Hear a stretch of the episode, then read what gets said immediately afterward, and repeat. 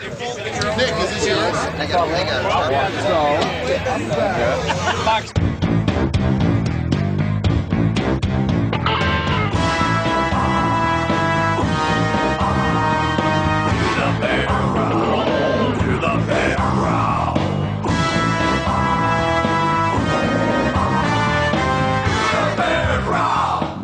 Bienvenidos, bienvenidos, bienvenidos a este episodio 57 de Los Fanaticosos, el primer y único podcast en español 100% dedicado a los Osos de Chicago, a los Chicago Bears. Hoy en la noche nos acompaña Axel, Juancho, Antonio, yo soy servidor David. Buenas noches, caballeros, ¿cómo estamos? Muy buenas noches. Buenas noches, señores David, Toño, Axel. Muy buenas noches a todos. Pues buenas noches. Este, este episodio va a ser un episodio combinado, va a ser este, por las fiestas, se nos, nos cruzaron y espero que, pues antes que nada, desearle a, a, feliz Navidad a todos, buenas fiestas, este, espero que la pasaran muy bien, que, que ya están más o menos recuperados de, de, cualquier fiesta y, exacto. Toño lo vi con, con, agua y dije, este, se pusieron muy buenas las fiestas. Y lo que falta, ¿no, Toño? Lo que, falta. falta. exacto. Hay que, hay que hidratarse bien. Exacto. Estamos combinando lo que es el resumen del partido de San Francisco y el previo del partido contra eh, Minnesota. Y entonces espero que, tengan un poquito de paciencia con nosotros. hablando directamente del partido de San Francisco y metiéndose de lleno, los Bears ganan 14 eh, eh, a 9. Yo estuve en el estadio y les tengo que comentar nada más un minutito. Increíble, lleno de fans de los Osos de Chicago. Fácilmente, o el 80% del estadio eran fans de los Osos de Chicago. De repente nada más oías, let's go Bears, let's go Bears, y la gente saltaba emocionada. Eh, los aficionados de San Francisco, muy buena onda, todos conviviendo muy bien, inclusive los momentos más tensos. Eh, una excelente oportunidad, un excelente tiempo para ir. Y, la verdad, eh, fue un súper partido y la afición, nada más, muy pocas veces ves que una afición invade un campo rival y este fue, los Bears son de los pocos equipos de la NFL que lo pueden hacer y lo hacen constantemente y fue algo excelente. Bueno, con eso dicho, vamos a empezar y vamos a empezar a analizar. Eh, Juancho, vamos a empezar contigo. Eh, la defensiva de Chicago se ve muy bien, pero ¿qué te gustó más de la defensa? ¿Qué fue lo que te saltó al ojo de este, de este equipo? ¿Qué me gustó? Me gustó que que no se notó la ausencia de, Eddie Jackson. Si bien se ha vuelto una pieza fundamental, creo que Bush lo, supo hacer muy bien. Eh, entonces, esa, esa, parte me gustó. Me gustó la rotación que le dio, que le dio Fangio a, la línea. Entonces, por ahí, si bien no, no hubo, no hubieron eh, capturas, hubo mucha presión porque yo sí vi que, la, que, la defensiva de los Bears estuvo colapsando la bolsa. No se dieron las capturas, pero sí obligamos a, que el coreback de San Francisco tuviera que lanzar antes de tiempo, incluso, incluso fuera de, de posición, por así decirlo. Sí. Eh, Axel, ¿tú, ¿tú qué viste de esta defensa?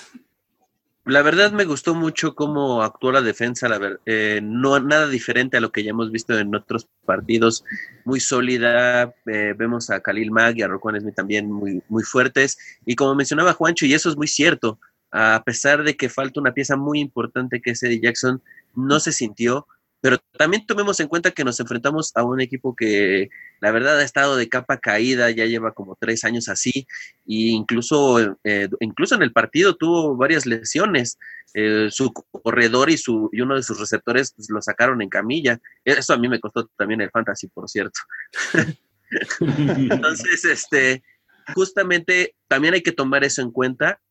Es muy importante que la defensiva siga sólida sin importar el rival que le pongan enfrente, sea grande, sea chico, sea débil, sea fuerte, eh, la defensiva no tiene que bajar la guardia. Y a mí me pareció que estuvo bien, bien la defensiva. Perfecto. Antonio. Ah, el orden que guardaron durante todo el juego me pareció que fue muy bueno. En el momento en que se les exigió, para contener. Y yo lo dije, San Francisco llegó tres veces a, la zona roja y sacó solamente nueve puntos. Así no hay manera de ganar. Y eso fue gracias a la defensiva, que pudo contenerlos y, no darles muchos puntos, a pesar de que el planteamiento de San Francisco fue bueno a la ofensiva, pero la reacción que tuvo, que tuvieron los jugadores fue, fue mucho mejor. Sí, yo vi muy buena presión, aunque no siempre se dan los sacks. Los sacks es una, a veces una circunstancia, pero lo que sí se dio fue eh, pegándole en el brazo al coreback, muchas veces eh, forzándola que tire el balón muy, muy mal y, casi causando intercepciones. Eh, muy, muy bien Roquan Smith. Roquan Smith estuvo por todo el campo poniendo presión eh, y la verdad está elevando su juego a un nivel increíble y Dion Bush, lo mejor que se puede decir de Dion Bush es que no se vio. En otras palabras, nadie lo exhibió, eh, no tuvo chance, no hubo un error garrafal. Y eso es lo que de repente necesitas de tus backups, que los demás empiecen y levanten su juego y que ellos no se hagan notar por errores. Y, la verdad, este, una cosa que me impresiona y me sigue impresionando esta defensiva, los, los tres y fuera. Muchas veces se pueden mantener ellos mismos frescos, porque inclusive ellos eh, estaban puestos en una situación muy peligrosa varias veces en este juego por fumbles eh, en, la zona roja o muy cerca de, y ellos mismos cuando necesitaban apretar, apretaban y, lo, pudo, lo pudieron hacer mucho en parte por estos tres y fuera, ¿no? A mí, a mí, yo, a mí sí me impresionó mucho y obviamente le quitas a dos jugadores muy importantes para esta defensiva porque sí voy a incluir a Aaron Lynch. Aaron Lynch sí es importante porque lo que hace es que le da descanso. También Callahan. Claro. Tienes frescos. Claro.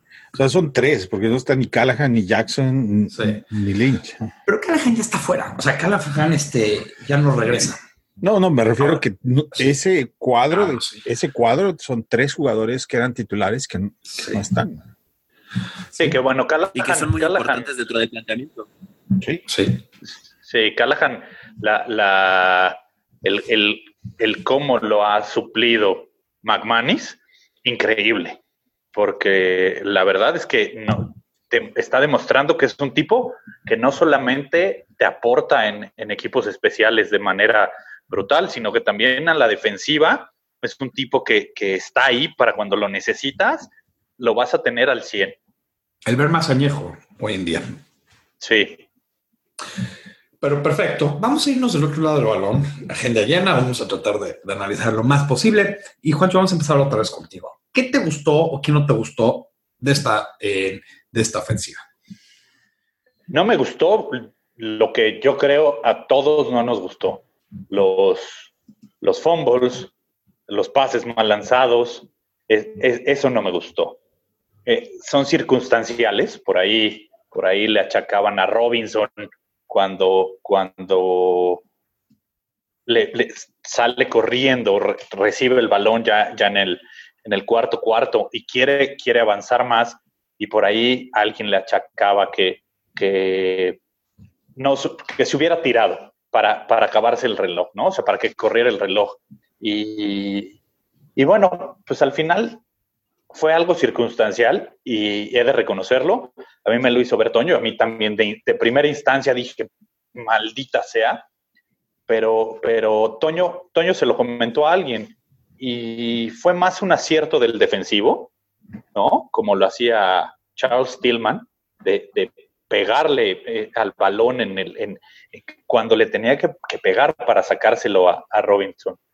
Eh, entonces, esa, esa, parte, este, yo creo que no se la achacaría a él. ¿Y qué me gustó? Me gustó que, que Nagy otra vez volvió a darle, si bien no el, el peso que a mí me gustaría o que estamos acostumbrados como aficionados a los Bears al ataque terrestre, me gustó que, lo utilizó en momentos claves y que, y que se dio cuenta que estaba pudiendo avanzar con él y dijo, bueno, me está funcionando, lo, voy a usar. Este, Axel. Pues mira, eh, ahí sí hay que ir desmenuzando poco a poco. Eh, justamente sigue siendo un tema muy importante el tema de la concentración por parte de la ofensiva. Seguimos viendo algunos errores que si bien no se capitalizaron porque realmente la ofensiva de San Francisco no tenía nada, digo, ahí está la estadística. Eh, San Francisco solamente llega a anotar el 50% de las veces que llega a zona roja. O sea, era un equipo que no llega a capitalizar las oportunidades que tiene. Entonces yo creo que este tipo de partidos debería servirle previo a unos playoffs que ya va a ser muy importante que no se cometan tantos errores, que analicen principalmente el trabajo que ha hecho Trubisky, el tema de los receptores y quisiera también rescatar un tema muy importante que no hemos mencionado, que fue esa pelea en, la, en las bandas. Ah, hay que ser ciertos, la bronca la inició un jugador de los Bears que reaccionó muy mal el defensivo de, de, de San Francisco y bueno, pasó lo que pasó, no puede permitir que esas cosas sucedan y pues Nagy tiene que platicar esto seriamente con sus jugadores. Por lo cual yo sí quisiera rescatar ese tema porque sí es muy importante, porque vienen los playoffs y jugadores muy importantes no se pueden mezclar en temas este, que van más allá de la cancha. Perfecto. Eh, Antonio. A mí me gustó que Mitch se equivocó y rápidamente corrigió. Y no solamente corrigió, sino que básicamente se echó al hombro a la ofensiva. La actuación que tuvo, sobre todo en la segunda mitad, fue muy rescatable. Eh, verlo como coreback crecer y hacer un rollout hacia afuera y encontrar a su receptor en la banda para convertir terceros downs en situaciones muy, muy apretadas, en posiciones donde tenía que lanzar el balón con demasiada efectividad y con un tino absoluto y hacerlo. Eh, básicamente fue lo que logró que la ofensiva pudiera sacar los puntos de diferencia para ganar este partido. El partido fue cerrado. Como sea, por lo que sea, es un partido cerrado y que el equipo aprenda cómo cerrar esos juegos a su favor, ganar esos partidos cerrados, es lo más importante para los playoffs. El fútbol, estoy de acuerdo con Juancho, eh, viene de atrás. Robinson nunca lo ve, él va corriendo hacia adelante y el defensivo lleva por atrás y le pega. Cuando nosotros lo vimos muchísimas veces, esa jugada fue, este, no hay manera de que él sepa. Y si quería correr era justamente para para acabarse el reloj. Se tira y se muere la jugada. Pero si sigue corriendo y lo taclean 10 yardas más adelante, pues es, es, hacer que el reloj avance. Entonces, lo más rescatable de, la ofensiva sí es el coreback y sobre todo la actuación que tuvo. Me parece que una de las mejores actuaciones que, que, ha tenido en, en, los seis, en estos juegos. Sí, voy a diferir en ciertos puntos con todos, pero, pero creo, que, creo que el análisis es muy, muy bueno de todos. Eh, primero, ganar de visitante, inclusive con el 80% de la gente echándole porras, no es fácil. Eh, no es fácil. Este mismo equipo le ganó, hablando de San Francisco, le ganó a Seattle una semana antes, Seattle peleando por los playoffs, Seattle siendo el equipo que una semana después fue y le pegó a Kansas City. No hay partidos fáciles y ellos necesitaban ese juego eh, eh, ¿Qué me gustó? La pelea me gustó, Axel, para que veas. A mí me tocó, a, a mí me tocó, si, a nueve, si te digo a nueve metros es mucho, eh, creo que se entiende de que no son los playoffs y creo que se entiende que tienen que mantener la calma, pero al mismo tiempo saltaron a defender su quarterback y fueron dos jugadores, fue Bellamy, que siempre lo criticamos acá, y Miller. Ah, no, sí. Te traté de sacar la cámara para tomar la foto, pero empezó a, saltar así, a emocionar a la gente, a levantar los brazos y todo el estadio se volvió loco y eso subió el tono del estadio para apoyar a los Bears en esa jugada. Eh, inclusive ahí estaba metido, que yo no lo pude, esto ya no lo pude ver en vivo, pero lo vi en la tele después, eh, metido y empujando a gente vestido de shorts y, parece ser que va a estar de regreso. Ahora, saltándome al análisis rápido, salvo dos pases, uno que no contó por un penalti y uno que fue un pase lateral, pésimos los dos pases, igual es el mejor partido de Trubisky. ¿Por qué es el mejor partido de Trubisky, en mi opinión? Porque fue metódico. Movió el balón para enfrente. En, en tercer down, en momentos críticos, eh, tuvo drives largos. Ese, lo que se nos olvida, ese, ese olvidemos el fumble, porque el fumble, vamos a discutir, yo digo que sí es culpa porque tiene que agarrarlo con las dos manos y echarse al piso porque se, se, hincan dos, se hincan tres veces, se acaba el juego, porque ya no tenían temas. Bueno, ahí no estamos de acuerdo, pero síguele. Pero no, entiendo. ¿eh? Pero okay, digamos que, yo tampoco digo que, es el mejor partido de Trubisky. Pero, pero mira, a mí lo que más me impresionó es ese drive al final del juego, que son siete minutos para matar el reloj. Fueron seis y cacho. Si él, si Robinson no hace el fumble, por cualquier razón, ese drive se vuelve de 7 minutos 8. 8 minutos. Para matar a un equipo de visitante en el cuarto cuarto, haciendo pases, nada, y, esos pases no son fáciles. Eh, o sea, muchos de los pases, inclusive eh, si se meten a, Facebook, eh, pusimos un video sobre lo que es RPO. Y muchos de esos Mitch ya está entendiendo a tirar estos pases y eso es lo que más me gustó a mí. Y también Howard, estoy de acuerdo, Howard, muy bien. Lo que no me gustó eh, fueron dos pases que pudieron haber dado la vuelta. Uno que fue en penalty que, que, nos trajo de regreso, que era holding, pero que Mitch en la zona roja tiene una intercepción en frente de mí. Dije, no, no, no, no puede ser. Y ese pase, ah. cuando está corriendo muy bien Howard, es segunda y uno, y tira una locura de pase Mitch. Eh, a Cohen que no tiene chance, pero ni fue pase porque fue un lateral. incluso era trazado. Y justo David, es por esos pases son los que digo que no fue el mejor partido de Trubisky. Hubo detalles que sí logró modificar, pero le he visto mejores partidos que el que dio ante San Francisco y yo creo que Nagy seguramente lo platico con él.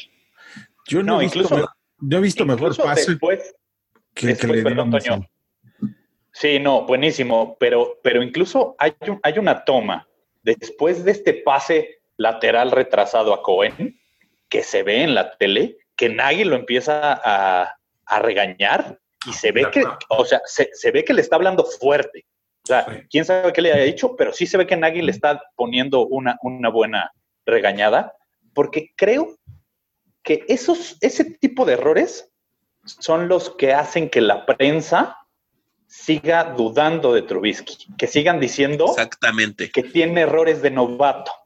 porque, por ejemplo, ese pase lateral, tú y yo estuvimos. Ese pase lateral fue, fue, fue un, un, pase de novato. Pero tú y yo estuvimos en el juego de Green Bay y vimos el error que cometió Aaron Rodgers con su intercepción. Ah, o sea, las intercepciones, y, y mi, mi punto es que las intercepciones son, se hacen y no son tan importantes pero si ves los aciertos que tuvo y los momentos donde, donde conectó con sus receptores, repito, como ese pase que le dio a, a Taquan Michel, que fue... No, incluso el, el, de, Shaheen, el de Shaheen también, ¿no?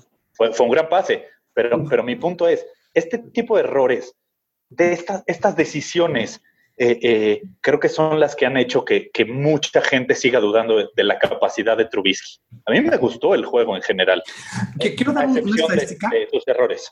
Quiero dar una estadística que creo que, para que vean eh, un punto que creo que es algo que yo digo que es uno de sus mejores juegos. Fue el porcentaje de pases completados más alto de un quarterback de los Bears desde los 50 o sea, fue arriba del 80%. La verdad es que a veces eh, eh, tuvo un pase largo, pero no se lo dieron. Todo el juego están jugando este, lo que llaman too deep, o sea, safeties, lejos y nada más le están dando lo corto, pero Mitch no ha perdido la cabeza. Ah, pero acá también. La defensiva lo daba y movía el balón con muchas jugadas. O sea, por ejemplo, hubo Adam Hogue tiene una muy buena sección donde está diciendo las cosas que fueron mal, que nos costaron puntos, pero una de las cosas que nos costó puntos fue también un pésimo eh, offensive pass interference que no existió y paró un drive. El otro fue el fumble de, o sea, al final del día Mitch movió el balón muy bien. No, al final el, arbitraje fue muy malo. El, arbitraje, fue, malo para los dos. No, no, por eso. O sea, yo no dije fue malo para los Bears, fue malo para los dos lados. Entonces, eh, eh, en ese tipo de, llamadas de las, de las cebras, no podemos achacarle porque estuvo mal para todos lados.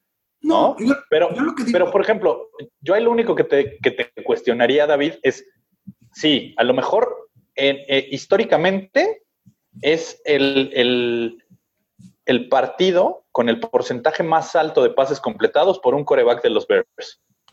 Los, los Bears nunca hemos sido un equipo que se haya caracterizado por tener grandes corebacks.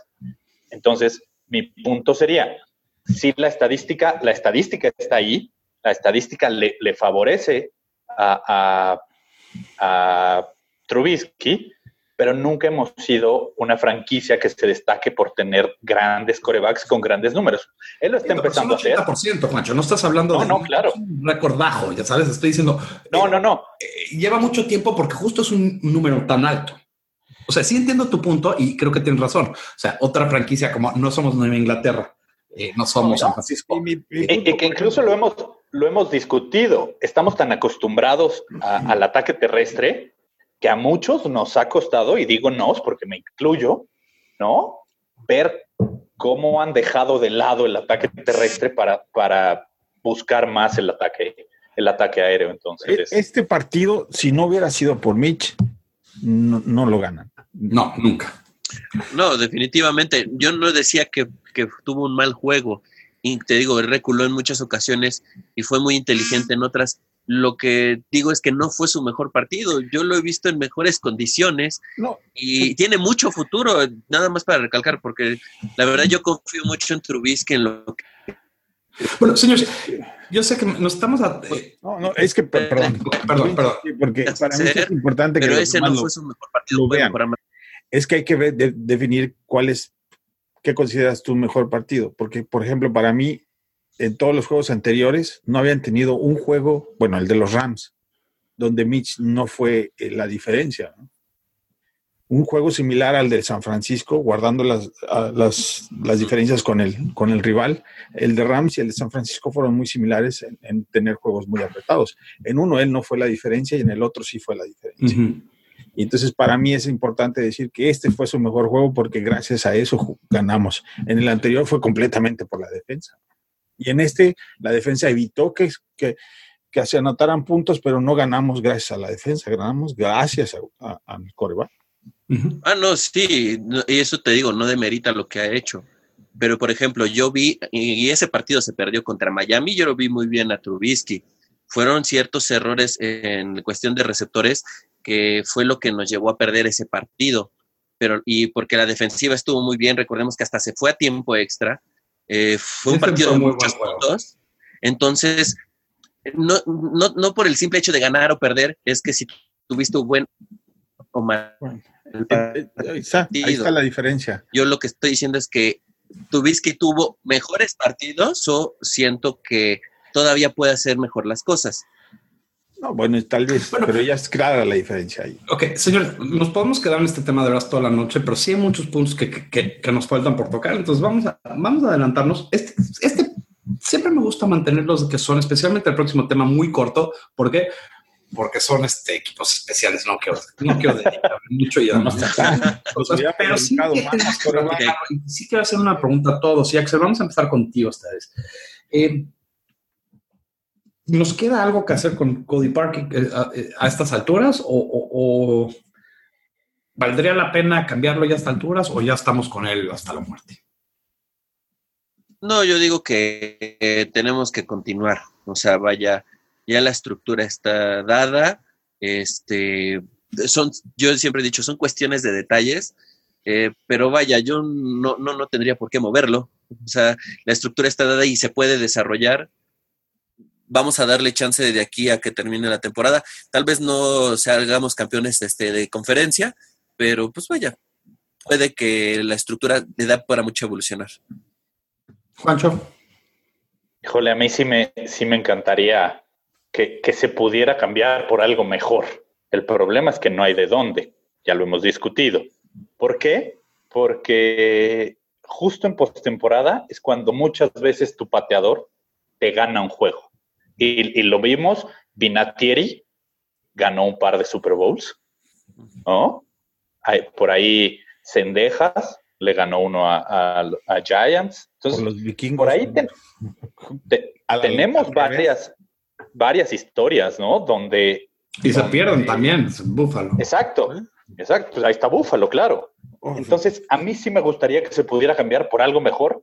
Sabemos que nadie ahorita no va a mover el ambiente que hay en el vestidor. Eso no va a suceder, pero, pero volvemos al, tema. Ahora hubo un poco de aire, porque creo que tú nos lo podrás decir mejor, David. Creo que estaba haciendo un poco de, de aire al momento de esa patada y, vaya, no era algo que me digas de más de 40 yardas. No, no, no lo falló por yarda, eh, lo falló por... No, no, había, no había, inclusive fui con un amigo que le va a San Francisco y lo vio, eh, vimos los, dos pateadores calentando a diferentes lados del campo y yo le dije, algo no anda bien. No, andaba pateando bien el balón. Nunca, nunca. Pero, a ver, pero aquí yo les dejaría la pregunta, entonces, ¿por qué lo cambiarías? No, no, no o sea, esa es no lo cosa. Cambiar. No, no, es, no, no hay, ¿por quién? Exacto. Ahorita no lo puedes cambiar. No cambio, ok, pero ¿por quién? Y, y, por eso yo decía que le hubiéramos dedicado más tiempo al coreback. pero bueno, no, pero la verdad es que ya le dedicamos un minuto y medio a este tema. Le dedicamos mucho al coreback y creo que ya al coreback podemos gastar otras tres horas, pero lo vamos a dedicar en la segunda sección. Otros cinco programas. no, claro. No, y además ahorita nos toca el oso más valioso. Y este tema eh, es el segue, el cambio rápido. Eh, ¿Quién fue el mejor jugador, el jugador más valioso? O como les decimos en esta sección de este podcast, el oso más valioso. Eh, Juancho. Híjole, es que es, complicado porque, porque fue un partido difícil. Entonces, nombrar a uno, digo, el obvio sería, sería Trubisky, pero pero me gustaría nombrar a, alguien más, y en este caso se lo voy a dar a Danny Trevathan. Creo que él a la defensiva hizo un increíble juego. Cuando nos estaban empezando a tundir a pedradas el rancho, sacó la cara y, paró a los, a, los corredores y a, y a, los receptores. ¿no? Entonces, incluso por ahí la intercepción, ya casi al final del juego, ¿no? Estuvo en el lugar que tenía que estar. Y, lo ve llegando de frente el jugador y por eso tira, sintió pasos. Eh, Axel. Eh, pues sí, mira, yo le diría muchos jugadores, este, pero uno que sí me, me llenó mucho el ojo y sigo creyendo que es una gran apuesta mantenerlo en el equipo es Jordan Howard. Jordan Howard durante este partido fue una bala que destrozó muchas veces la defensa de San Francisco, incluso fue el que anotó el primer touchdown corriendo. Entonces, este, yo le daría, así que la estrellita de oso de la semana a Jordan Howard, y porque todavía tiene mucho que dar. Y, y me gusta el jugador, y por él fue que se dieron los primeros golpes a la defensiva de San Francisco. Eh, Toño. No, yo indudablemente mm, no, este, no hay otro. Quizás a la defensiva puedas argumentar con eh, Hicks, pero. Ay, que por cierto, qué susto me dio, ¿eh? Sí. Cuando lo sacan del golpe, ay, no. Se me fue el arma del cuerpo cuando Sí, ¿eh? Sí, por supuesto. Pero como jugador más valioso del partido, sin duda es tu quarterback, porque sin él no hubieras ganado. De acuerdo. No, yo me voy a gastar más tiempo. De acuerdo. No puedo decir que Trubisky jugó su mejor partido y no darle el oso más valioso. Eh, yo, quedé muy impresionado cómo movió el balón mucho. No se, le, no se le pagó con puntos por errores clave de gente, pero yo, yo sí vi eh, un quarterback en tercer down con hielo en las venas. Increíble.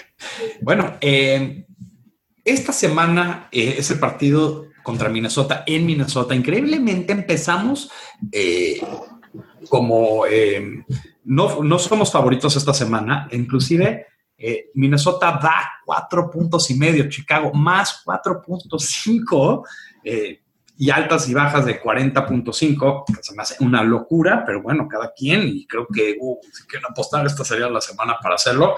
Eh, si ganamos, podemos eliminar a Minnesota. La pregunta que de millón de dólares, y creo que esta es la que nos han hecho todos en, bueno, vamos a, separar en varias, pero Juancho, vamos a empezar. ¿Deberíamos de jugar con los titulares esta semana? Sí. ¿Por qué? Porque al final sigue estando en juego el, segundo lugar de la conferencia nacional. La, situación es complicada porque necesitas que San Francisco le gane a Rams. Y, vaya, esto es, es, algo complejo. Pero también es un, si no mal recuerdo, también es un partido divisional. Y siempre los partidos divisionales, a todos se les indigestan. A todos. Y, y tú lo acabas de mencionar, David. San Francisco, la semana, bueno, no la semana pasada, la anterior, ya le pegó a Seahawks. Y Seahawks venía levantando y viene levantando. Entonces, y por ahí San Francisco podría ayudarnos. Y, la otra es, yo no veo la razón por la cual no empieces con tus titulares. Puedes empezar con ellos. Si ves que el partido de, de Rams ya no tienes ninguna posibilidad. A lo mejor en el segundo tiempo agarras, los descansas y dices, ok, ya no vale la pena arriesgarlos. Pero, pero sí, yo, yo sí me iría por poner a los titulares de entrada. Ok, Axel. Eh, pues igual que Juancho, yo digo que sí. Por, y la primera razón también coincido con Juancho, en el sentido de que es un partido muy importante porque en una de esas posiblemente San Francisco le pueda ganar a Rams y Chicago con eso podría acceder al segundo lugar de la conferencia. Entonces, yo creo que no deben bajar la guardia. Esa es en primera. En segunda, eh, si algo ha demostrado es que si tú pones a descansar, y eso lo ha demostrado Nagy en esta temporada, si pones a descansar titulares, luego sucede que al siguiente partido ya no llegan bien, o llegan descanchados, por X o Y motivo, no sabemos por qué, pero les pasa eso. Entonces, yo diría no, tiene que dejar que el trabajo sea continuo, aunque sea un partido que a lo mejor ya no te mueve más la tabla, eh, pero es importante siempre mantener ese ritmo. Y en tercero, como decía Juancho, es un partido divisional. Y eso siempre, siempre, ya tal vez ya no te juegas el puesto, pero sí el orgullo. Y esos son los equipos a los que siempre se tiene que enfrentar con todo. Ok. Eh, Antonio. Yo pienso que el tema del segundo lugar es muy, muy complicado. En porcentajes de, éxito para que Chicago se quede con el segundo lugar es, prácticamente no posible. Hay una posibilidad, siempre hay una posibilidad de que gane San Francisco, pero como terminó su partido con tantos jugadores lesionados y los que ya tenía, eh, y, y, los Rams sabiendo que necesitan ganar, lo veo muy complicado. Entonces, para mí debería de jugar toda la ofensiva, sí. Y la defensiva, si no juegan todos, me da igual, ¿va? Pueden descansar, mejor. Pero eh, a la ofensiva creo que sí deben de jugar todos porque les va a beneficiar jugar. Y el resto del equipo, pues, parece que a discreción del coach. Yo sigo con un mal sabor. Yo creo que voy a seguir con un mal sabor de boca por años, por décadas, porque ya, ya van más de una década, de la chance que tuvimos de eliminar a Green Bay cuando fue su Super Bowl. Y, nos acabó en el último juego, mismas circunstancias, jugadas contra, eh, en ese juego fue Green Bay, esta vez es, Minnesota, los tenemos chance de eliminarlos, no los eliminamos, nos vimos en la final de conferencia y nos eliminaron y ellos fueron el Super Bowl. Eh, aquí corre la chance que si nosotros perdemos contra Minnesota y pierde Seattle, eh, jugamos contra, no, si gana Seattle y gana, Minnesota, creo que los, no, se me nos volvemos a encontrar con Minnesota y encontrarte con un rival tres veces en un año no me gusta nada, especialmente un rival divisional que lo conocemos. De acuerdo con Antonio que la ofensiva, aparte de todo, necesita ritmo porque no es una ofensiva que ha eh, agarrado su nivel potencial y el nivel que necesitan los playoffs. La defensiva sí me preocupa un poco este, la salud, pero por ejemplo, yo estoy casi seguro que no va a jugar Eddie Jackson. Estoy casi seguro que no juega otra vez este. ¿Y por qué? Porque dijeron, esos jugadores sí los vamos a guardar. Pero si no, pues que jueguen. Siempre hay la chance que se lastimen. Ahora, interesantemente, el, que, ah, el rumor muy fuerte es que van a activar a Kyle para el sábado, para el domingo. O sea, el sábado lo activan para el domingo, para agarrarle ritmo y ver si está listo para los playoffs. Eso me encantaría, eso cambia el equipo. algo, algo por lo que a mí también me encantaría que jueguen los titulares es que Chicago, si de no ser este primer encuentro en los playoffs, los demás le tocarían de visita si las cosas se dan como, como, como están los, los, los standings.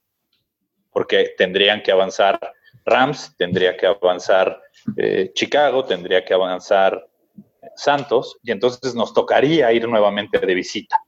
Y creo que, creo que siempre el que tus titulares jueguen de visita y agarren ritmo de visita es algo muy bueno. Y, eso que menciona Juancho es muy importante, porque justamente en el partido de San Francisco mencionaban la estadística de que a Chicago le cuesta mucho trabajo ir de visita. De local son una potencia muy fuerte, eh, muy difícilmente les ganan en el Soldier Field, pero de visita le cuesta trabajo a Chicago y yo creo, como dice Juancho, hay que sacar a los titulares para que pues, vayan con ese ritmo. A la, ofensiva, a la ofensiva le cuesta trabajo de visita. Sí, sí, sí. Sí, a la ofensiva le ha costado trabajo, lo, vimos. E incluso si, las cosas se dieran, como lo acabo de decir, a Chicago le, tocaría enfrentarse contra, contra los Rams. Y esto sería ir a Los Ángeles. A la mayoría de los, a la mayoría de los equipos que vienen del, centro y de la costa este. Ir a la costa oeste. No, sí. Ya me, ya me hice bolas con la brújula. ya te bloqueaste. Sí, pues los que están del lado del Atlántico. Sí, los que están del lado del Atlántico, cuando van al Pacífico, les cuesta trabajo por el cambio de horario, porque tienen horas menos. Y si por ahí a Chicago le tocara hacer el partido del mediodía, para los osos serían las 10 de la mañana, las 11, que eso normalmente le pega a los jugadores porque se despiertan antes, el desayuno es antes, esas cosas, esas cosas pesan. Entonces, creo que, creo que a mí me gustaría verlos de, a los titulares contra.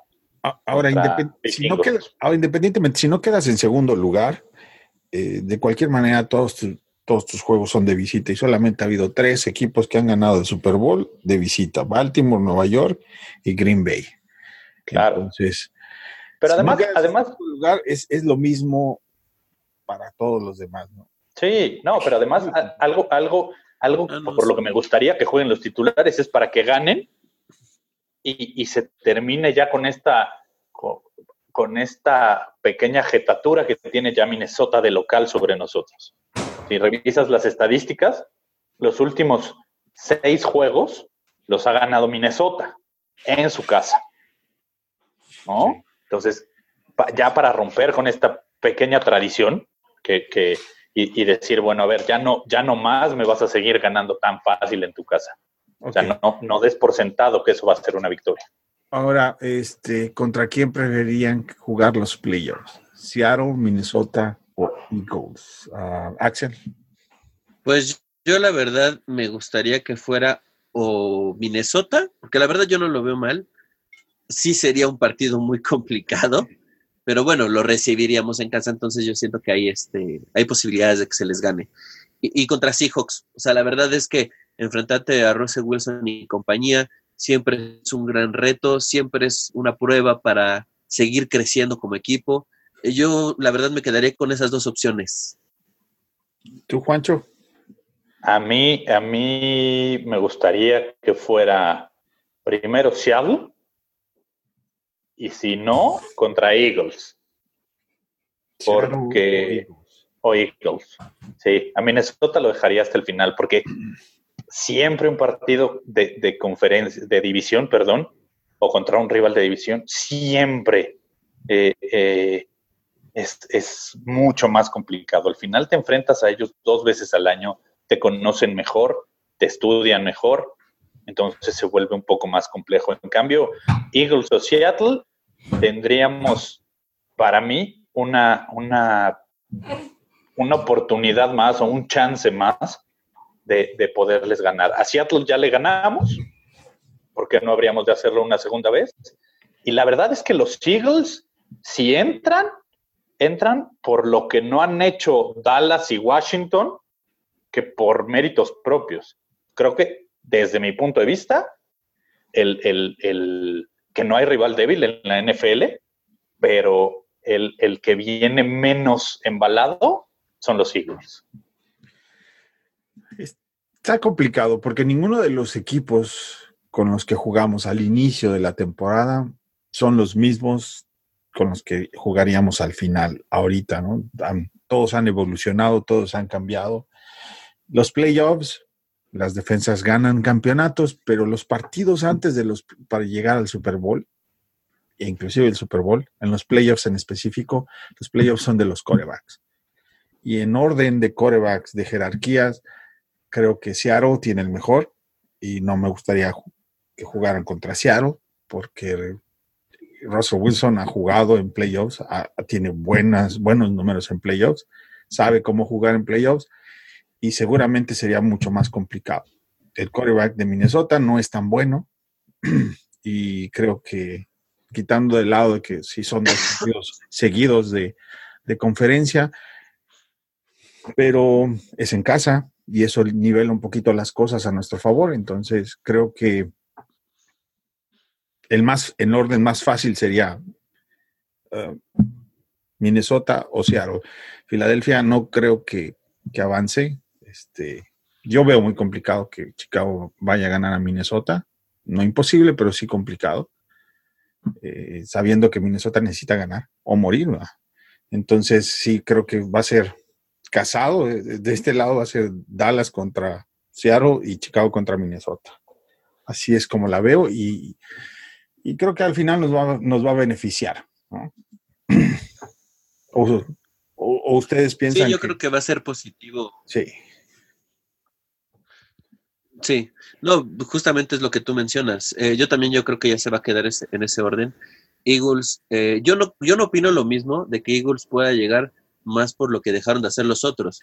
Yo creo que Eagles puede llegar porque viene levantando el vuelo poco a poco, valga la, valga la situación, y porque vienen con un Nick Foles que parece que lo descongelaron directamente del Super Bowl para acá, y vienen bastante fuerte y no es un coreback al que le puedas permitir muchos, muchos espacios. Entonces, eh, la verdad yo sigo viendo que las opciones para Chicago siguen siendo Minnesota, y tú le decías, Juancho, no, a mí no me gustaría que fuera Minnesota. Vaya, también nosotros estudiamos mucho a Minnesota por ser rival divisional. Ellos también tienen ese miedo de enfrentarse a Chicago porque los conocen bien. Sí, sí, no, entiendo. Digo, ahora, ahora incluso Minnesota trae nuevo coordinador, porque ya ven que hace un par de semanas corrieron al coordinador ofensivo de, de Minnesota porque no estaba jalando. Así es. Eh, son cosas que, que, que, que, que son, son intangibles que se, que se van añadiendo a, a los juegos. Yo, yo, sí, yo creo que Eagles va a ser muy complicado porque al final necesitan este, que pierdan todos y que ganen todos para meterse ellos, ¿no? Como, como si estuviéramos en, sí. este, en la última jornada del fútbol mexicano. Uh -huh. Así, así está Eagles para poder entrar. Yo creo que, como dicen ustedes, y en eso, y en eso creo que todos estamos de acuerdo, va, va a ser eh, Chicago, Minnesota y, y, y, Dallas contra, contra Seattle. Por ahí, eh, Ah, me tocó ver un tuit hace, hace un par de, de, semanas, tres, cuatro semanas aproximadamente, de alguien que ponía Chicago le gana a Minnesota, eh, Seattle le gana a Dallas, después Seattle le pegaba a, a, a Los Santos por ser divisionales, Chicago le ganaba a los Rams, final de conferencia, Seahawks contra Chicago en Chicago. Entonces, eso sería fabuloso. Ay, ¿no? qué bonito suena. Sí. Yo, yo, insisto que el, el, mejor coreback ahorita de todos esos es, es, Russell Wilson y a mí no me gustaría verlo tan pronto. ¿no? Tal vez en, en, la final de la, de la, conferencia, pero no, no ahorita. ¿no? Aquí en, el, en el Facebook está Héctor Ronquillo dice saludos, feliz Navidad a todos los fanaticosos y excelente regalo de estas fiestas, victoria de los Oscars y podcast. Feliz Navidad a todos. Dice Jorge Axiola, dice que echen a Parky, pero a los tiburones. Paco Almaguer, Paco Almaguer dice ah, saludos hermanosos. Díaz Compuesto dice hola, gracias y por el podcast. Prefiero contra los Eagles, me gustaría eliminar a vikingos.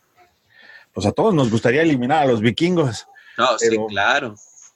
Pero vienen, han estado jugando mejor, ¿eh? Han levantado Sí. mucho mejor. Sí, sí, han- está muy, muy establecido ahorita en estos dos últimos juegos. Es diferente al que cuando vinieron a, a- aquí a Chicago. Sí, Pero es lo que te digo, es también un tema de orgullo y yo creo que a Chicago le levantaría mucho el ánimo el que puedas eliminar un rival divisional. Y un rival divisional que, como tú bien dices, viene levantando fuerte como son los vikingos. Mira, la, la, la gran ventaja, y ya siendo un poquito, ah, o, o retomando un poquito el análisis del partido contra Minnesota, que es una de las grandes ventajas que, que- que tenemos, es Chicago sigue siendo muy bueno contra el ataque terrestre. Sí, sí, y lo demostraron contra Gurley. Logras parar a Dalvin Cook contra, contra Minnesota, ejerces presión sobre Cousins, que Cousins bajo presión es malísimo, y, y te vas a ayudar brutalmente. Yo creo, que, yo creo que eso es el planteamiento que va a hacer Fangio, porque los receptores de, de- de vikingos, y, y- y eso hay que hacer mención, son buenísimos. Excelentes, nomás hay que entregarles el balón. Exacto. Entonces, si, si, si, si logras hacer lo que hiciste contra, contra los Rams, que es volver su ataque unidimensional, estás del otro lado. Pues Sí, insisto, fuera de todo, me da más miedo Russell porque es como una mezcla entre Mitch y, y, Aaron Rodgers, ¿no? Es, es así como que el híbrido porque es muy, muy bueno saliéndose de la bolsa. Y Entonces lo tengo que medio odiar, ¿no? Porque No, claro, por supuesto. Acuérdate, el jersey que traes es del 54. Pregúntale cómo le fue en su, en su juego contra de novato contra él aquí. Chicago. claro. No, incluso, incluso las declaraciones de Ulrager han sido después de ese juego contra Seahawks, entendí que tenía que retirarme. Después de un corte que le hace Russell Wilson y que, y que sí se le vio ya la edad a, a Ulrager. Y él lo dijo. Ahí fue donde yo descubrí que yo ya no estaba al nivel de, de las nuevas generaciones. Aparte, el que, el que tiene el mejor tino en pases muy profundos de, de los de la conferencia nacional, me parece que, que es Russell Wilson. Profundo Sí. y que caiga No. donde debe de caer. Es Russell Wilson. Y, y también toma en cuenta que es un coreback que puede lanzar bien en mo- movimiento. Hay muchos corebacks que a eso se, le- que se- eso se les complica. A él no. Al de los vikingos. A él. No, bueno, de los vikingos es como un tronco, pero eh, en el caso de Russell Wilson es un jugador que puede correr, se puede acomodar rápidamente y a veces, aunque no se acomode, puede dar un buen pase. Entonces, sí, o sea, sí es peligroso, pero ¿por qué no pensar que, que Chicago les puede todavía pegar muy duro? Digo, se enfrentaron en la temporada y Chicago demostró que los que tanto Seahawks como vikingos no son rivales muy grandes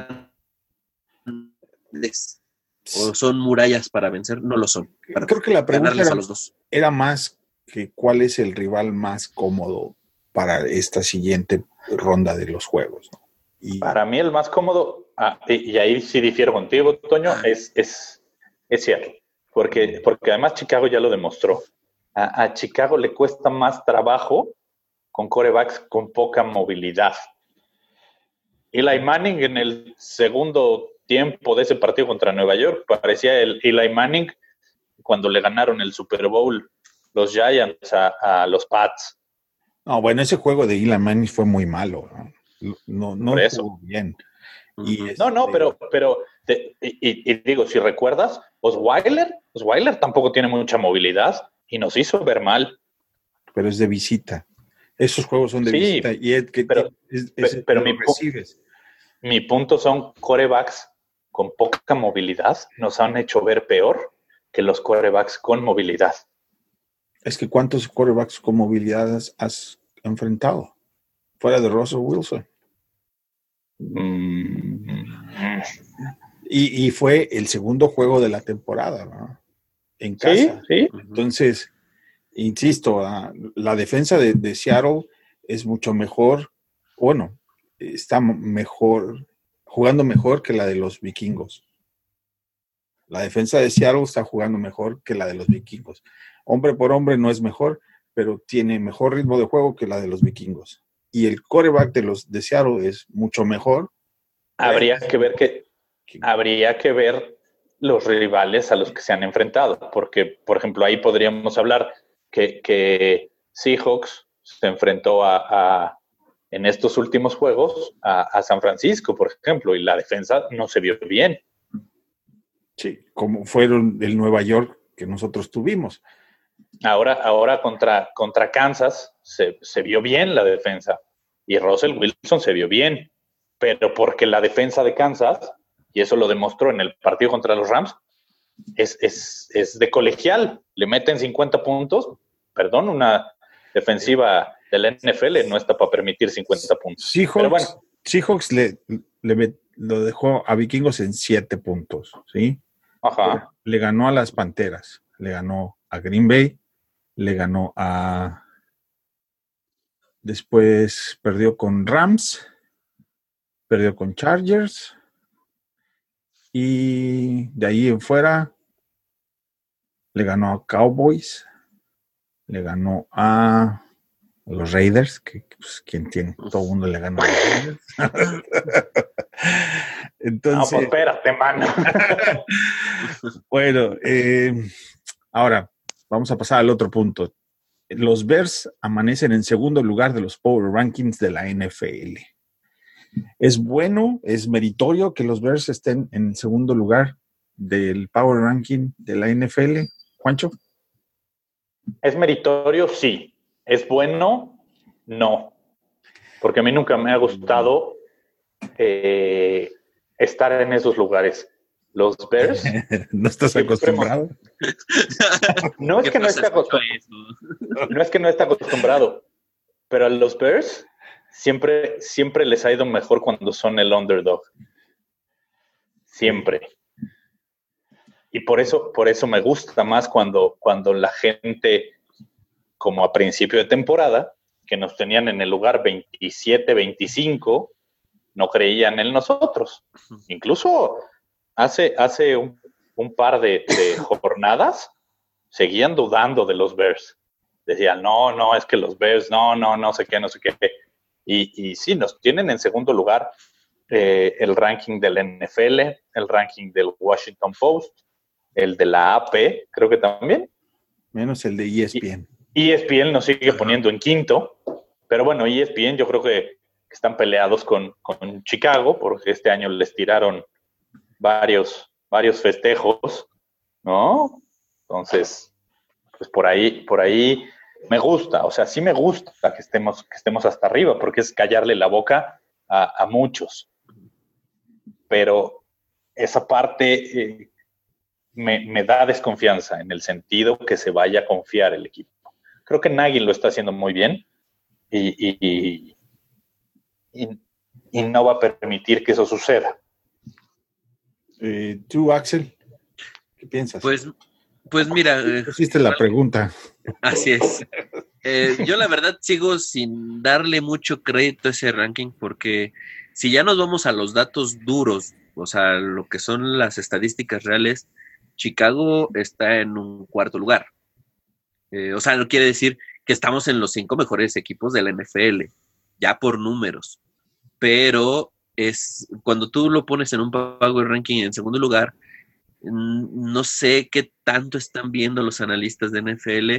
Eh, sí es un equipo que, que lo han merecido, como dice Juancho, es, es, es merecido, pero la verdad no me agrada que se, que se ponga ahí porque puede incluso llegar a un punto de sobrevalorar. Entonces, eh, sí, la verdad yo sigo todavía sin creérmelo mucho. Eh, yo me sigo pensando en que sí somos de los cinco mejores, pero no podría pensar que en el 2. Eh, ¿Por qué? Porque si lo dividimos por partes, eh, vemos una super defensa, pero seguimos viendo una ofensiva que le falta mucho por trabajar. Y ya nada más por ese detalle, la verdad, híjole, se me ve muy difícil que te veas en un segundo lugar. Pero entonces, ¿por qué los Rams sí? Por ejemplo, si ellos perdieron sus dos últimos juegos y contra quién los perdieron. Yo creo que está bien merecido y a mí me gusta donde están. Este, es más, los pondría en primer lugar. Vámonos. Mira, te voy a decir, te voy a decir yo por qué, por qué no. Por la ofensiva. La ofensiva no ha acabado de demostrar. La defensiva es la que nos tiene en ese segundo lugar. Y creo que para llegar a un segundo lugar, debes de tener un equipo redondo. Y la ofensiva. tenemos, tenemos el la ofensiva, jugos ganados que Kansas. No, no, sí. ofensiva. Sí, pero, pero al final, para mí, a la ofensiva le sigue haciendo falta consistencia. Y eso es lo que, lo que para mí deja, un deja en duda ese segundo lugar, porque ese segundo lugar lo tenemos gracias a la defensiva. Entiendo lo que me dices, pero es, es un conjunto, es una mezcla de equipo de, de, esas. No, claro. No, claro. no, incluso, incluso tres. Combinados valen el segundo lugar. Incluso tenemos tres fases. Sí, y, la tercera fase. Y la tercera fase no es nada buena en nuestro equipo. Los equipos especiales. Bueno, creo que fuera, de, fuera del, kicker han jugado mucho mejor. Han, levantado, han levantado el juego, pero, pero los equipos especiales de Chicago, de especiales, creo que tienen años de no tener nada. Desde la salida de Dave, de Dave pero, pero los, equipos especiales no son especiales. Estamos hablando del segundo lugar mezclado entre ofensiva y defensiva. Tú me dices, no, a mí me gusta la, no lo merecen por la ofensiva y yo te digo, bueno, pues Kansas City tampoco lo merece por su defensa, por ejemplo. Pues, pero yo no estoy hablando de Kansas. No, no, por, estamos hablando del Power Ranking. Estamos hablando del Power Ranking. ¿Quién quedaría en segundo lugar? No veo a nadie mejor que Chicago para el segundo lugar. Mm, yo pondría, yo pondría a los Chargers. A los Chargers yo los siento más equilibrados. Sí, justamente es lo que te iba a decir. Vemos pues su defensa de, tanto defensiva no, no, está como la de Chicago. No, no. yo, dije, yo dije los veo más equilibrados. Yo no dije es mejor defensiva o es mejor ofensiva. Como equipo, yo los veo más equilibrados, que, que es lo que tiene Santos. Santos tiene una gran ofensiva y una gran defensiva. Los dos tienen, o sea, estas dos unidades de los Santos están muy parejas. Para mí, jalan al, mismo nivel la, ofensiva y la defensiva de Santos. Por eso están en el 1. En el 2, y yo no hago menos a Chicago y la gente me podrá querer colgar, pero siendo muy franco, para mí lo que nos está jalando a este segundo lugar es la defensiva. La ofensiva la venimos arrastrando un poco. Yo, y, voy a pedir que los linchen. Yo voy a pedir que, por favor, todos los que nos escuchan, linchen a Juancho, eh, linchen a No, no es cierto. Este, bueno, vámonos al anuncio, al anuncio de Facebook, de YouTube y de Twitter. Dice aquí. Primero que nada, gracias a todos los que nos están viendo en Facebook. está Chuy Lozano, Héctor Ronquillo, Jorge Gaxiola, está Paco Almaguer, está Díaz Compuesto García, Francisco Vargas. Francisco Vargas dice, no hay que perder de vista que se ha hecho una gran temporada y, dicen, y si no se avanza, más en playoffs. Eso no borra lo logrado. Por mi parte, es hacer lo que venga. Todos los equipos tienen detalles. No me van a decir que los Saints tienen una defensiva de campeonato, ¿ya ves? No, bueno, en fin. Eh, por favor, denos un review en Facebook, en YouTube, en Twitter donde nos escuchen, en Stitcher, en, en iBox, donde sea, denos un, un buen review, por favor. Regálenos esta Navidad un buen review. y muchos likes. Sí, muchos likes para que También. vamos en, en, en, los, en los rankings de los podcasts. y seamos así como los osos, entre los primeros. Eh, los resultados de la semana pasada, el verdadero y falso, Gil, correcto, con tres resultados, yo con dos y David con uno. Mm. Y vámonos al verdadero y falso. Esto se va a poner bueno. A ver. Dice, Mitch juega tres o más cuartos. ¿Verdadero o falso? Axel. Verdadero. Yo creo que va a jugar todo el partido. Veo muy difícil que, que lo saquen. Se puede prestar el partido para sacarlo, pero no, no creo. O sea, yo creo que sí se va a aventar los cuatro cuartos. Verdadero. Juancho. Yo también creo que va a jugar el partido completo. Estamos de acuerdo todos. No solamente debe de jugar todo el partido completo, necesita, él sí necesita jugar mucho, lo más posible para que tome mucho más ritmo. Sí, totalmente de acuerdo. Ahora, Howard tiene un touchdown. Juancho. Verdadero. Yo sí, sí creo que, que va a haber un, un, un chance en el que en el que vamos a, a, estar a una o dos yardas de la zona de anotación y lo van a ocupar. Ok. Axel. Verdadero. Eh, la verdad es que Jordan Howard, digo, no ha sido muy consistente en el tema de hacer touchdowns. Ha habido partidos que no lo ha hecho, pero vaya, eh, sí ha demostrado que puede abrir, uh, ahora sí que se puede abrir a golpes en las defensivas. Y yo sí creo que a esta en particular sí le mete un touchdown. Pues ojalá, por favor, por favor. ¿Eso es un sí o un no? Sí, verdadero, verdadero. No, me parece que es importante. Es muy importante para Howard que empiece a tomar, este, que le empiece a agarrar gusto a la sangrita de los touchdowns, ¿no? Porque se vienen los playoffs y este, si muchos juegos cerrados va a haber. Y lo queremos sí. filoso.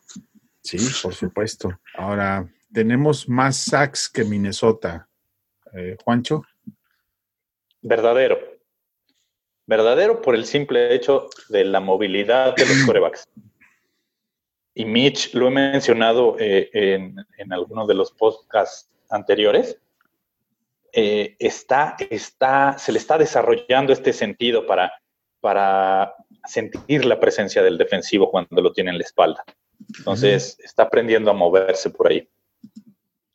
Sí, yo también pienso igual que tú. Uh, Axel. Está aprendiendo a ser Jedi, ¿no? Para sentir presencias. Correcto. De cierta manera. no, yo la verdad sí creo que Chicago va a tener más sacks que Minnesota. Okay. Por, eh, primero, porque como bien lo dicen, Trubisky es un jugador que sí se puede salir de la bolsa fácil digo, lo ha ido aprendiendo conforme ha avanzado la temporada y yo creo que se le va a complicar mucho a la defensiva de Minnesota quererlo capturar.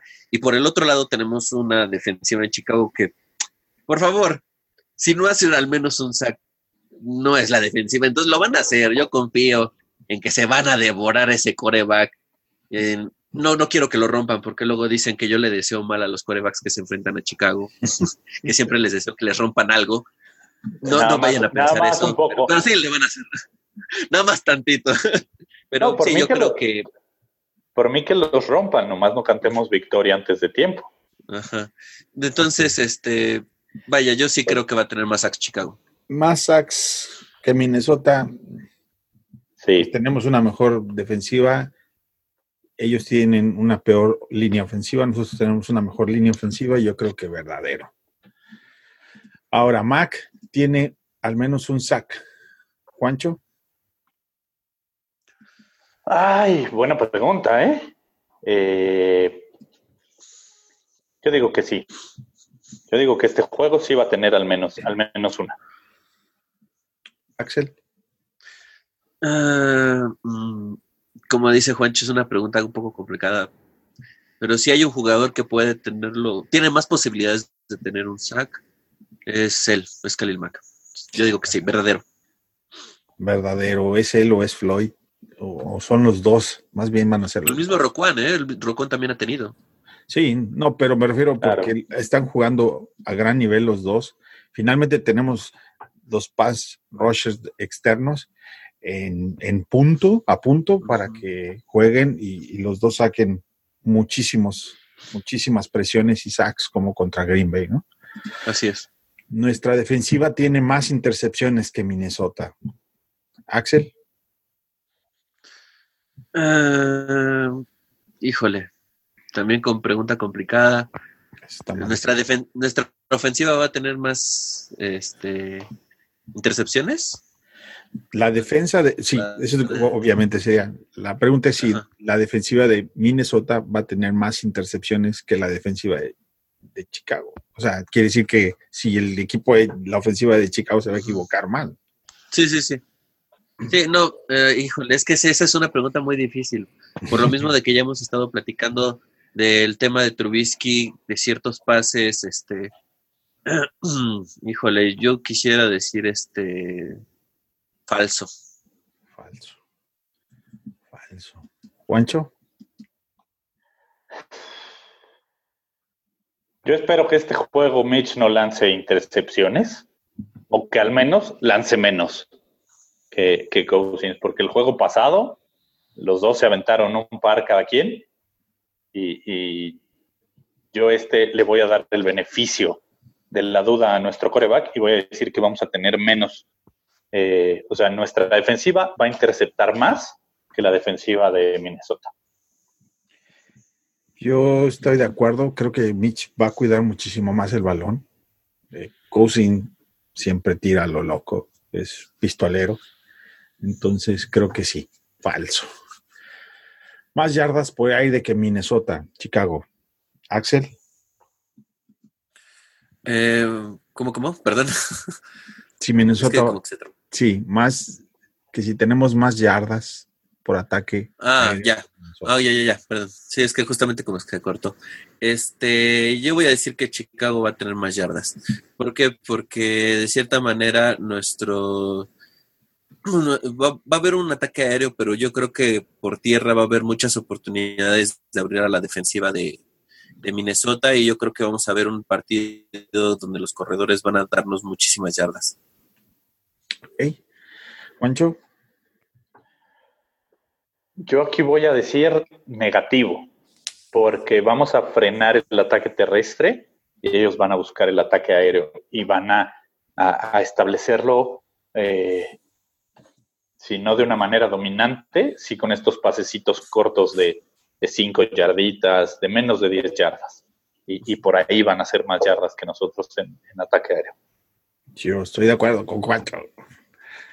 Creo que Minnesota va a encontrarse en una situación abajo en el marcador muy temprano en el juego y eso los va a obligar a lanzar mucho más el balón. Entonces Minnesota tendrá más que nosotros. ok, y ahora más yardas por tierra que Minnesota. Chicago tiene más yardas por tierra que Minnesota. Juancho, Por su pollo. Axel. Verdadero. Y yo creo que como ha venido jugando Nagy, no, falso. Porque nomás juega la mitad del partido con, con los, con los corredores y luego ya desaparece, ¿no?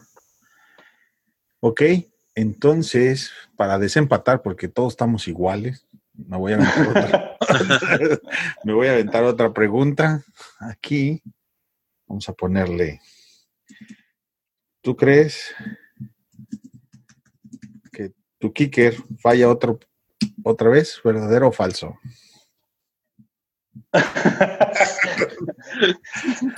Hijo. Axel, ¿Qué dice mi cara? no, pues, pues ojalá no. Voy a decir, no, no falla, no, no Falso. falla. Ok. Pancho, No, no va a fallar. Parky, Parky algo que se ha demostrado es, después de un juego en el que comete un error, eh, aprende a, a- a- a dar un, un- un mejor partido al, al siguiente. Le dan un reglazo y ya se acomoda, ¿no? Exacto. Le dan unas buenas nalgadas y ya. Para que se le enderece la pierna. ok, pues quedamos igual falso. ok, em, ahora, ¿qué jugador será líder en yardas para los Bears? Esto ya es aparte de, verdadero y falso. ¿Qué jugador va a ser líder por yardas de los Bears? entre wide runners, wide receivers, perdón, y corredores. ¿Quién creen que va a tener más yardas? Totales. Yo, si me preguntas a mí, veo um, más fuerte a Taylor Gabriel. La verdad, yo creo que él los puede dar más yardas. Y pues en dado caso, un corredor, y ahí se lo daría a Ty Cohen. ¿Tú, Juancho? El líder eh, va a ser Jordan Howard. Howard. Me gusta, ojalá, ojalá. Yo creo que este es un juego para Miller. Ha estado muy desaparecido y en el pasado encontró un par de pases bastante buenos. Se enganchó, estuvo bien. Y puede ser un, juego como en el cual venga así como que escondidito, como arma secreta, ¿no? Entonces, ojalá y sí, ¿no? Y vámonos con el pronóstico atrevido. Entonces, Juancho, ya sabes que te toca siempre primero. Mi pronóstico atrevido es que Jordan Howard va a tener más de 120 yardas y dos anotaciones. Tómala. Tómala. Toma, chango, tu mecate. Ahí, ahí tú dices, solo ha tenido un juego de más de 100 yardas. Este va a ser el segundo y van a ser más de 120. Y nunca, no ha tenido uno de dos touchdowns, ¿o sí? Sí, no, según yo ya, ya tuvo uno de dos touchdowns. Sí, ya tuvo de dos touchdowns. Pero no combinado. Ok. Bueno, es más, como dirías tú, hasta tres. Hasta tres, chingue. ah, ¿verdad? Sí. Axel. Mi pronóstico atrevido. La verdad, eh, no va a sonar tan atrevido, pero yo veo a Mitch Trubisky corriendo y hace touchdown corriendo. O sea, él se va a meter. No, pues tiene que ser como cuántos. Tiene que ser, tiene que ser más atrevido. como cuántos por eso dije, por eso dije, por eso dije no, no tan atrevido. No, yo estoy diciendo uno, o sea, él va a correr y se va a meter. Y si quieren hacerlo más atrevido, lo va a hacer desde la yarda 20. ok. Oigan, nada más una pregunta. ¿Alguien sabe si juega Bellamy? Bellamy. Pues todavía no dice nada. No, no, lo suspendieron ni nada, ¿verdad? A nadie lo suspendieron. Solamente fue. O sea, nada más los expulsaron. Sí. Ajá. Ok. tienen juegos acumulados. Ok. Y no, porque, porque dije, si no está Bellamy, yo sí, yo sí le iba a, a, dar su cariñito a White. A, petición de, a petición de, de, de Paco Vargas. Sí, ¿verdad? Ahora, el pronóstico del partido, ¿cómo va a quedar, Axel? Eh, ya en pronóstico de número, la verdad yo veo un, un 21-14. O sea, la verdad lo veo muy apretado. Ok. A ver. Este, se, cortó. Mejor el marcador eh, pocas anotaciones. Okay. Ah, sí, bueno, le repito el marcador, 21-14. 21-14. Bien. Juancho. Yo, yo sí le voy a poner más arriba. Eh, le voy a poner un 28, 28, 21. Ese me gusta. Me lo quitaste. Maldita sea. es que es, de 40. 40.5. 40.5 es la línea. Y creo que va a ser juego de altas. O sea, que van a pasar los yo también. entre los dos. El, anterior fue de altas. El anterior fueron, fueron 45 puntos entre los dos. Entonces, sería que ser 24-21. 24-21. Favor Chicago. Aquí dice Díaz o compuesto García, Chicago 14, Minnesota 13. Su pronóstico atrevido es que Burton le, ala- le lanza un pase a, a Cohen. Ok. Ese sí está más atrevido, ¿eh? Y Kicker no falla. También, fíjate, todos con el Kicker. Hoy. Francisco también dice que no falla el Kicker. Todos con Parky. Pues mira, si, si Nagy le está dando la confianza, démosela a nosotros también. Ay, qué cariñoso, no sé. Pues, ¿qué otra nos queda? Lo, lo que queda es que no lancen, este, que vayan por dos. No, no, mira, el, el, el, el Ah, sí. punto extra, el punto extra es lo que menos me preocupa. Lo que me preocupa, lo que me preocupan siempre son los field goals, porque Pero, por ejemplo, esa de cuarta y, y- y una en la 35, pues así, a mí así me gustan todas. Vámonos, sin Kicker. sí, sí, yo, yo, yo, yo creo que aquí, por lo menos en alguna, deberían de, de sacar un- una jugada eh, de la chistera eh, en, en el ataque, en, en los equipos especiales para, para evitarle esta presión a, a nuestro queridísimo Parky. Bueno, pues con esto ya llegamos al final del programa. David tuvo por ahí una emergencia, pero luego se repone con nosotros en el próximo podcast. Y ya nos toca dar las cuentas de Twitter para que todos se puedan comunicar. Recuerden, recuerden, hay que echarle el carro a Juancho y a Axel, por favor, no se les olvide. Axel, Sí. Ah, ¿en qué, en qué cuenta te ahora encuentran? resulta. Pues me encuentran en arroba el críptico, hashtag no me odien tanto. Juancho, A, a mí me encuentran en arroba juanchoname34 y el hashtag es no le hagan caso a Toño Contreras. el mío es arroba IM Contreras y el de David es arroba versmexi. Y muchas gracias por acompañarnos. Nos vemos hasta la otra semana. Este es- Y, y seguramente hasta el otro año. Entonces, de mi Sí. parte, un feliz año nuevo, lo mejor para, para 2019, para todos los fanáticosos, quienes nos escuchan, quienes nos siguen, quienes nos preguntan, nos apoyan. De verdad, gracias. De- de- de- y, y- y- y me voy a adelantar, gracias de parte de Toño, de Gilberto, de Jorge, de David, de, de Eric, de, de José Antonio, si, si no fuera por ustedes y por toda esta, esta gran comunidad que se ha hecho, este proyecto no hubiera llegado hasta donde ha llegado el día de hoy y esperamos que 2019 esté lleno de logros para todos. Así es.